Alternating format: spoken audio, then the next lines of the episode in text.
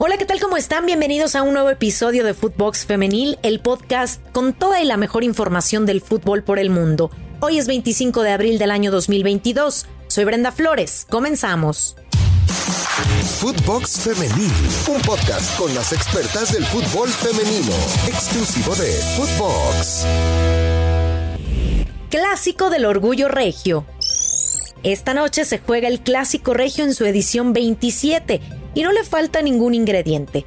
Una escuadra llega bien y la otra con dudas, pero son el 1 y el 3 de la tabla. Las albiazules van por el liderato seguro y las auriazules buscan ponerle nervio al cierre y volver al subliderato.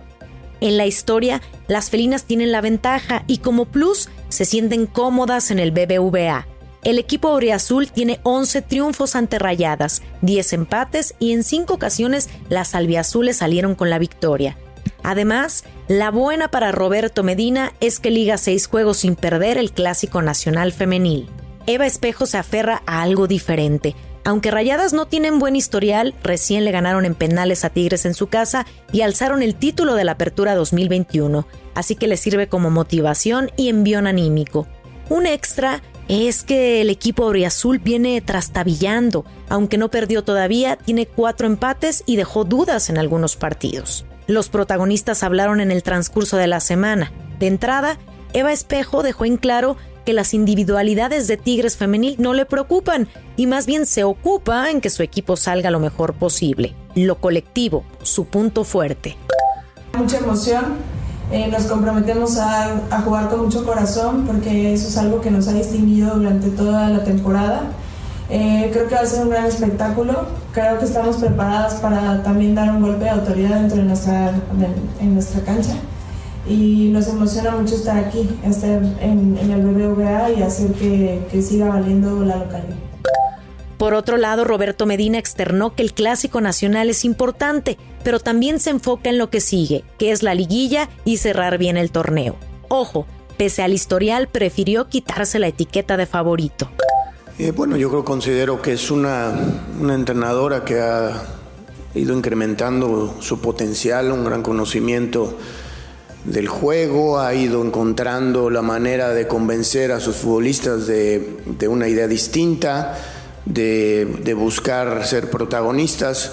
Y, y bueno, pues me da, me da, gusto que haya ese tipo de, de crecimiento en todos los entrenadores que al final eso es lo que nos ayudará a, a crecer mucho más la liga. Rayadas y Tigres Femenil no descansaron el fin de semana, ambas entrenaron previo al duelo y siguen por la misma línea. Todo quedó listo, los equipos están a full y el escenario está puesto para un gran clásico. Guadalajara es del rebaño. En desgastante juego y donde el equipo local buscó hasta el último minuto el empate, el conjunto de Chivas Femenil se quedó con el clásico tapatío al vencer 1 por 0 al Atlas en el Estadio Jalisco. Las rojiblancas dirigidas por el Pato Alfaro mantienen así el invicto en la temporada y en la última jornada buscarán una mejor posición en la tabla de cara a la fiesta grande de la división. El juego arrancó con oportunidades de ambas escuadras, sin embargo, las intervenciones de Blanca Félix y en especial de Itzel Velasco por parte de las rojinegras evitaron que cayeran los goles en la primera mitad. Fue hasta el 52 cuando apareció la primera anotación, pues Rubí Soto encaró para llevarse un par de rivales. La pelota se le quedó atrás, pero servida para la llegada de Victoria Acevedo, que en segunda línea y de primera intención disparó con la parte interna para el único tanto de las rojiblancas. Juan Pablo Alfaro, técnico rojiblanco, salió satisfecho del actuar de su equipo. No, obviamente primero le doy mucho valor al, triunfo. Desconocí el, el triunfo número 100. Eh, los 40 puntos obviamente sí, sí, lo, sí lo sabía. Obviamente me, me, me, quedo muy satisfecho con el, aparte del resultado, con el funcionamiento. Obviamente por momentos sufrimos con Atlas. Eh, tuvimos ahí un, unos periodos, unos lapsos en donde no teníamos el balón. Ellos tuvieron una buena, buena posición. Me parece que el, el equipo en general hizo un, un, un buen partido en, en todos los sentidos, en todas las líneas, tanto defensiva como ofensivamente tuvimos ahí un par de opciones también para, para poder haber eh, aumentado el marcador, no se dio. Más que nada me, me deja muy, con muy buen sabor de boca el, el accionar, obviamente previo al, al, cierre del torneo. Por su parte, José Rosales, estratega atlista, mostró su preocupación tras la derrota. Nadie estamos contentos, ni ellas por la autoexigencia y por la por el partido que era el día de hoy. Estos, los clásicos, tenemos la, la certeza de que hay que ganarlo siempre, jugando bien y hasta jugando mal. Pero me puedo quedar muy tranquilo y ya se deben de quedar tranquilas con el esfuerzo y con la voluntad. Eh, dejaron todo en la cancha y eso es lo más importante para nosotros. Se pueden ir hasta cierto punto tranquilas y pensando que este pues, es un ensayo para la liguilla, ¿no? Eh, es un, fue un muy buen partido, creo que estuvo parejo, eh, hubo lapsos donde ligeramente dominaron ellas, hubo lapsos donde ligeramente dominamos nosotros, dos estilos totalmente distintos y bueno, eh, estamos preparándonos para la liguilla, pero pues, anímicamente las jugadoras estarán bien para la liguilla. Con 40 unidades, Chivas por ahora es segundo lugar de la clasificación a la espera de lo que suceda en el clásico regio entre Tigres y Rayadas, mientras que Atlas se quedó con 24, pero con el boleto a la liguilla asegurado. Remontada Auriazul. El conjunto de Pumas hizo vibrar a su afición al remontar en los últimos 10 minutos el marcador y terminar por llevarse la victoria 2 a 1 ante el Atlético de San Luis, resultado que permite a las felinas escalar hasta la sexta posición del certamen a falta de una jornada de finalizar la fase regular del torneo Clausura 2022. Las locales, las primeras en dar aviso al arco rival. Sin embargo, una buena reacción de la guardameta de San Luis evitó que se abriera el marcador durante la primera mitad. Fue hasta el 76 cuando cambió el partido. Puma cerró una jugada de gol increíble por conducto de Stephanie Ribeiro y dio paso al tanto potosino. Pelotazo a Itzia Atenagua, quien tomó el balón en campo universitario y bombeó su disparo ante una mala salida de Villeda para poner el 1 por 0. San Luis cerró los espacios y ordenadamente se defendió hasta el minuto 85 tras una serie de rebotes. Chavarín burló a tres jugadoras para fusilar a Alvarado y poner el 1 a 1. En tiempo de compensación vendría la desgracia para el Atlético y el milagro para Pumas. En un tiro de esquina a favor, San Luis buscó el triunfo e incluso mandó a la portera Alvarado a rematar. El despeje de las universitarias le cayó a Lucía Rodríguez, quien condujo la pelota por más de 60 metros. La defensa del San Luis la alcanzó, pero no pudo derribarla y esta cedió a Natalia Macías, quien empujó el balón a la red. Tras la jugada de gol se decretó el final del partido. Al término del encuentro hablaron ambos técnicos. Hola, buenas tardes. Eh, pues seguir siendo un equipo equilibrado, ¿no? tenemos que ser contundentes y tenemos que ser contundentes sobre todo porque pues, puede haber algún descuido, puede haber alguna desatención, alguna mala decisión.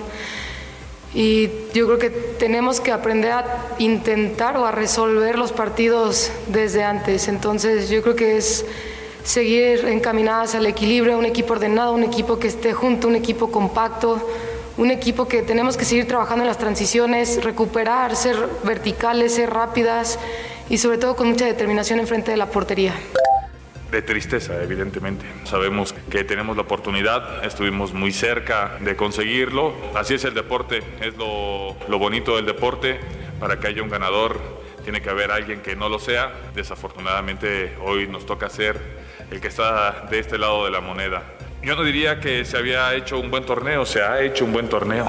No, eso no, lo, no, no se borra, eso sigue ahí, eso eh, es mérito de cada uno de los que integramos el, el, equipo, ¿no? Y, y, de eso estoy orgulloso, estoy orgulloso, porque al final lo que quisimos eh, el día de hoy es, es alcanzar eso, hacer historia, alcanzar la gloria, meternos en una liguilla. Con el resultado, Puma subió al lugar 7 con 19 puntos y el San Luis se quedó en el sitio 12 con 17 unidades. Ambas escuadras tienen el pase a la liguilla en sus manos, pero dependen de otros resultados. Planeación no significa ser sustentable. En el fútbol no basta hacer planes para hacer rentable a un equipo de la Liga MX. Hoy hablamos en específico del equipo de Juárez, que ha sido el peor del año, y aunque el club tiene planes de comercialización, hechos como lo del fin de semana que jugaron casi en una cancha de tierra, sin nivel deportivo no pueden tener ni audiencia ni patrocinadores. Todos los detalles los trae nuestro compañero Iván, el Mister Pérez.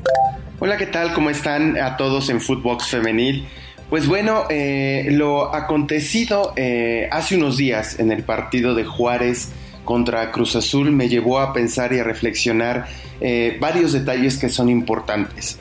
Eh, sin duda es deplorable lo que, lo que vimos, ¿no? Llevar al equipo femenil a una cancha de tierra, donde se pueden provocar lesiones, donde no es categoría eh, profesional, ¿no? Que es algo que ha buscado la Liga MX femenil y la propia Liga MX como, como un entorno regulador. También es cierto que eh, el club, y, debo de decirlo así, encabezado por Alejandra de la Vega en, como, como titular como dueña del equipo, así como de Alejandro Hughes, que también es el, el hombre de marketing y de comercialización del equipo, han buscado que la institución sea rentable. ¿Qué es lo que hicieron? Eh, decidieron crear el, propio uniforme eh, especial para, para, las Bravas. También lo que hicieron fue dividir administrativamente que fueran dos entes distintos, el equipo varonil y el equipo femenil, para la ayuda de la comercialización. Eh, es verdad también que ha existido una consistencia deportiva que no ayuda al negocio. Y lo digo porque revisando un poco sus números, en la temporada 21-22, las Bravas tienen solo 4 victorias, 4 empates y 24 derrotas. Es decir, por un lado, eh, el club está intentando, o al menos eh, lo ha hecho de esa manera, ¿no? Lo, hemos visto el uniforme, ha buscado empoderar en todas las campañas de la institución de Juárez FC al equipo femenil, eh, ha buscado hacerle ruido, ha intentado de alguna manera posicionar al equipo de, de, forma importante. Lo cierto es que a nivel deportivo no han respondido. Y eso eh, pesa también muchísimo en el negocio. Independientemente de ese eh, grave error que me parece que, que ocurre al llevarlas a una cancha pues prácticamente de de tierra, ¿no? Entendiendo que a lo mejor el estadio obviamente no es suyo y que dependen en otras, en muchas ocasiones de lo que decida la, la, universidad de Ciudad Juárez, que es dueña del, inmueble, ¿no? E, eso pues no está tanto a, su disposición, aunque lo quisieran, ¿no? Pero sí llevarlas a un mejor estadio, a un mejor lugar. Pero independientemente de eso, volvamos al caso, es eh, en términos de de lo que ofrecen como, como producto deportivo están fallando.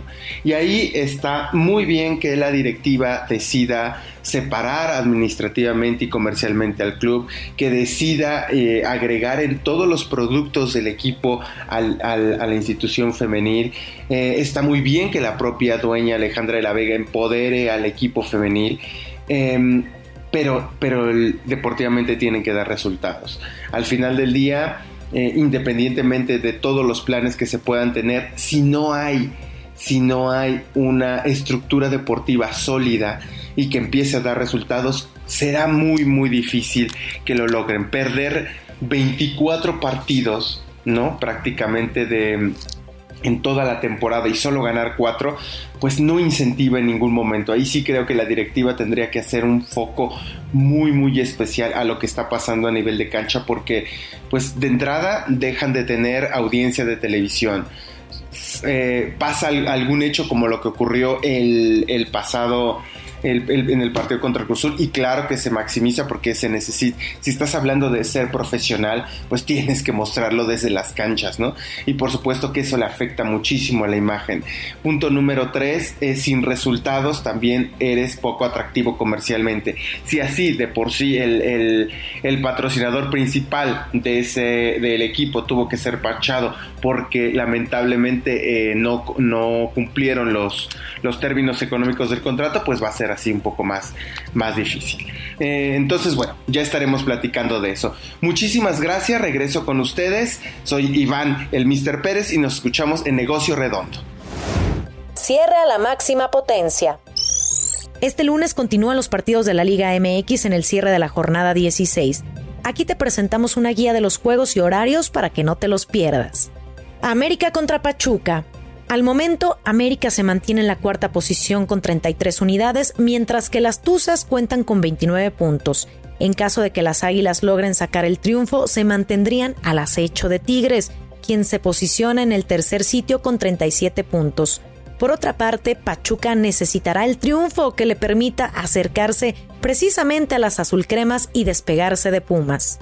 Por otro lado, también se enfrentarán León contra Toluca, en donde las Diablas están calificadas en el octavo lugar. Una derrota la sacaría de liguilla y León se encuentra en el lugar 16 sin posibilidades. Y en el duelo de sotaneros se juega Santos contra Juárez, último y penúltimo lugar de la general, en donde ambos equipos están sin posibilidades. Así lo imperdible del lunes de fútbol femenil. Lyon sorprende en París. La mala tarde de la portera del Paris Saint-Germain, Barbora Boticova, con tres errores garrafales, provocó la derrota de su equipo ante el Olympique Lyon, que ganó 3 por 2 con un doblete de la estadounidense Katarina Macario para ponerse por delante en las semifinales de la Liga de Campeones Femenina. Las parisinas pagaron el precio por dos graves errores de Boticova. Sin embargo, la checa compensó en parte sus errores con una tajada clave para negarle a la noruega Ada Hegerberg otro tanto en el tiempo de descuento. El Paris Saint-Germain se adelantó a los seis minutos cuando la francesa Catoto superó a la portera chilena Christian Endler en el primer palo tras regatear a un lento regreso de Wendy Renard. El Lyon, sin embargo, empató a través de Renard, quien anotó un penalti después de que la arquera Boticova derribara a la francesa Melvin Mallard en el minuto 23. El suave toque de Hegerberg para robar un lamentable saque de meta de Boticova le permitió preparar a la estadounidense Macario con un delicioso pase en profundidad para el segundo gol de Lyon a los 34. La pesadilla de Boticova continuó después del descanso cuando la portera no pudo controlar el balón en medio de una confusión con sus defensas, lo que permitió a Macario anotar su doblete desde la línea de gol al 50. Por lo menos Dudek pudo maquillar el resultado. Renard marcó desde el punto de penal y el Paris Saint-Germain tendrá opciones reales de disputar la final. Pese a los fallos de Boticova, solo tiene un gol de desventaja.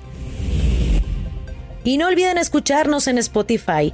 Califícanos con 5 estrellas. Nos pueden seguir lunes, martes y viernes. Síganos en nuestras cuentas personales arroba brendaflowersr y pueden encontrar a Footbox en todas las redes sociales. Escríbanos soy Brenda Flores. Hasta la próxima. Footbox Femenil, podcast exclusivo de Footbox.